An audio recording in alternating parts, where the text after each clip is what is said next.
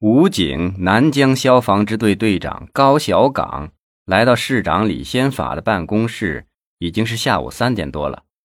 这位身高一米八零、长相和身材一点儿也不沾土腥气的农民之子正团级支队长，十几年前也是银都省武警总队响当当的少壮派风云人物，还在军事学术和武警杂志上。发表了引起省总队和武警总队首长关注的长篇军事论文，而一下子从正营级破格提升到武警南江支队任支队长。然而命运总会开玩笑，那时一路看好的他，却因种种原因在政团的位子上一干就是八年。这期间，他还因武警总队整编。从武警南江支队平调到了省武警消防总队南江市支队任支队长。事业上的挫折和生活上的不顺，使当年那个因为发现士兵的床板和蚊帐间镶贴着一张印有丰乳肥臀、只穿比基尼泳装的风骚女人的画而大发雷霆的高小岗，变得也经常会出口一些诸如“男人不坏，女人不爱”。睡一个女人是废物，睡俩女人是植物，睡仨女人是人物，睡一打女人是动物，等等俗不可耐的顺口溜。更多的时候，高小岗表现出的是开放式的温和和中庸。李先法正在打电话，像是没有看到高小岗的到来，高小岗就站在那儿，一直听着李先法对着话筒讲完，放下电话。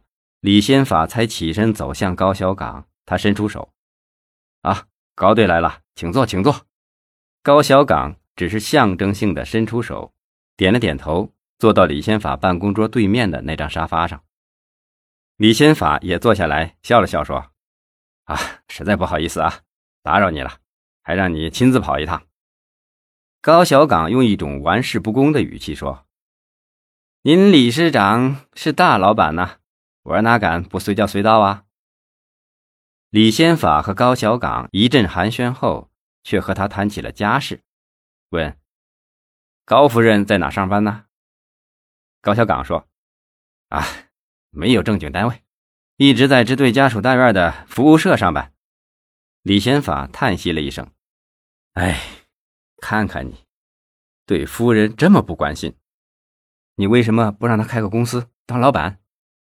如果不想做生意，你只管开口，到哪个单位你只管讲，能办的话，我一定给你办成。李先法的话让高小岗好长时间没做声，他突然显得不像一开始那样热情了。他也许真得好好猜测一下李先法的心思了。李先法看出高小岗情绪微妙的变化，尴尬地说：“啊，这样吧。”我给你想想办法，还是给他弄个摊位。一个摊位一年光租金就是十多万，你还让他上什么班啊？就让他在家里数钱就行了。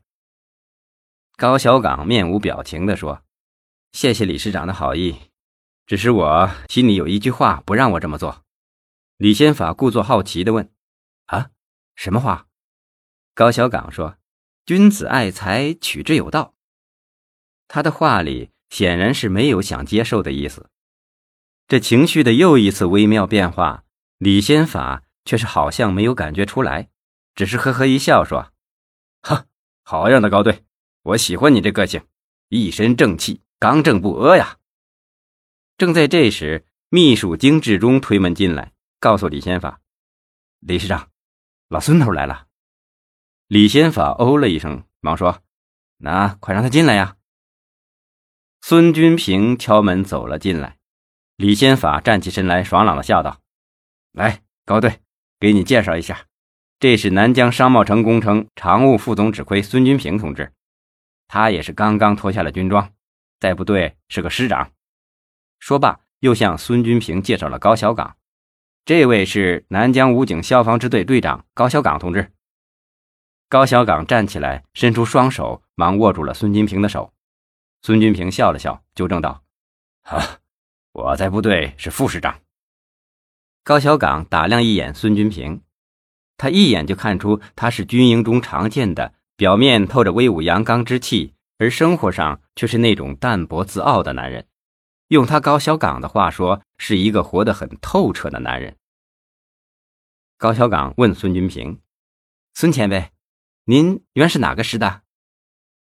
孙君平向他说了自己曾在的陆军师。高小岗一听，兴奋地赞叹道：“这可是个有着辉煌历史和骄人战绩的野战师啊！”孙君平惊讶地问：“哦，怎么，高队对这个部队也很熟悉吗？”高小岗说。何止是熟悉呀！要知道，我父亲原来就在这个师当过兵。他退伍回乡，几年后当了乡长、书记，后来当了县长。他把我送到部队，最大的愿望就是希望我能够到他服过役的师当兵。没想到，我却当了地方兵。孙军平说：“武警不是很好吗？野战部队可比你们辛苦多了。”高小岗叹了一口气说：“哎。”我这个人就是命苦啊，好日子过长了要变坏的。我父亲从小就给我讲述他们那个师如何如何好，说正是由这样的部队组成的军队，才赢得了民族的独立和民族解放战争。高小岗见孙君平沉默不语，似乎看出了他的心思，问：“孙前辈，是不是有点后悔脱下了这身军装，或者是因为破了将军的梦想？”李先法在一旁插话：“高队，你说的没错，我也看老孙这是真的很后悔脱下这身心爱的军装啊。”孙军平叹了一口气说：“我其实只是个军事迷，你们不知道，脱了军装，我仍然关注着国际新军事变革，因为我骨子里流的血就是军人的血呀。”李先法一听，颇有些兴趣，忙问：“老孙。”那你怎么看待老美入侵伊拉克啊？孙军平有些激动地说：“这谁都能看得出来，最终吃亏的只能是伊拉克。十年前是这样，十年后还是这样。别的国家不过是从中感受到了战争观念的根本变化。”高小岗赞叹道：“是啊，是啊，前辈分析的很透彻啊，在第四、第五次中东战争中，已经初步显示了高科技的威力。”李先法听罢，高兴地说：“哈哈，我看你们俩真是相见恨晚呐！要知道这样，我早给你们介绍认识了。”说着看了看时间，现在时间还早，不如找个地方好好的聊聊。说完，就让秘书金志忠安排车子。不一会儿，黄露露开着一辆奔驰等在了楼下。亲爱的听众朋友，由我演播的《中华典故》第七卷已经上架。欢迎您到我的主页订阅收听。